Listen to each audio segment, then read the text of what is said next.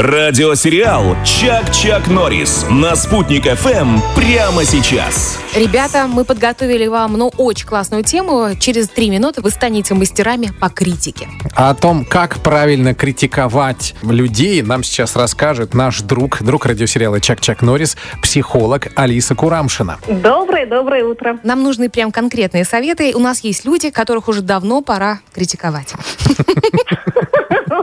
На самом деле, критика очень часто отражает э, самого человека, да, то есть, знаете, как говорят, в чужом глазу соринку увидим, а в своем бревна не видим, да. Ага. Вот, поэтому для меня всегда критика это повод подумать, а почему меня это задевает. Но коли вы предлагаете обойтись без этих философских, психологических глубин, то я реально могу дать конкретный совет, как реально критиковать так, чтобы и осадочка у человека не осталось, и он критику воспринял правильно. Это Ну, то есть отлично. как это? Вот я не понимаю, как вот сказать человеку гадость и при этом, чтобы он не обиделся. Я для себя назвала этот способ эм, конфетка в обертке, давайте так скажем, потому что конфетка будем считать, что она шоколадная, да? Хорошо. Да.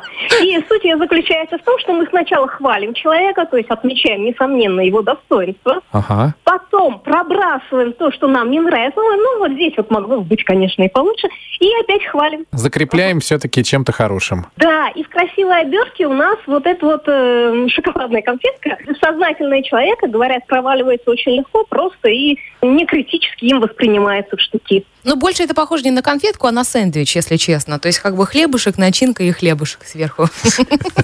Ну да, давайте будем считать, что там черная икра, да, в этом сэндвиче. Хорошо. Алиса, у меня такой вопрос. Я еще слышала такую теорию, вот, например, тебя кто-то критикует. Ну, с обратной стороны уже, да, посмотрим. Вот, например, ты слышишь в свой адрес какую-то критику, но тебя это задевает и вызывает какую-то бурю эмоций, ты с этим не согласен. И если ты с этим не согласен в душе, то это значит, критика звучит неконструктивная. Это уже хейтеры. И пошли бы они, понимаете?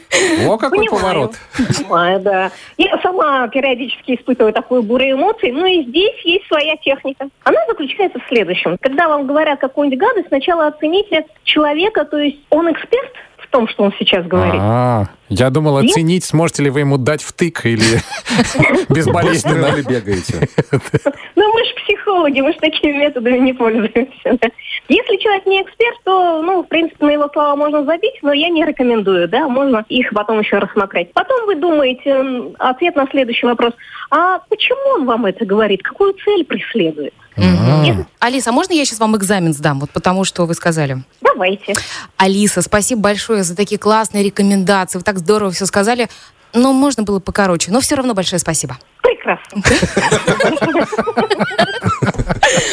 Спасибо большое. На самом деле, шутим мы все это. Про критику с Алисой Курамшиной говорили с утра пораньше. Желаем вам сегодня очень классного дня, Алис. Спасибо вам тоже обязательно. Без обид. Давайте. Пока-пока.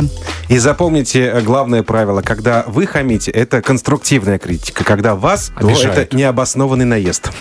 В эфире «Чак-Чак Норрис».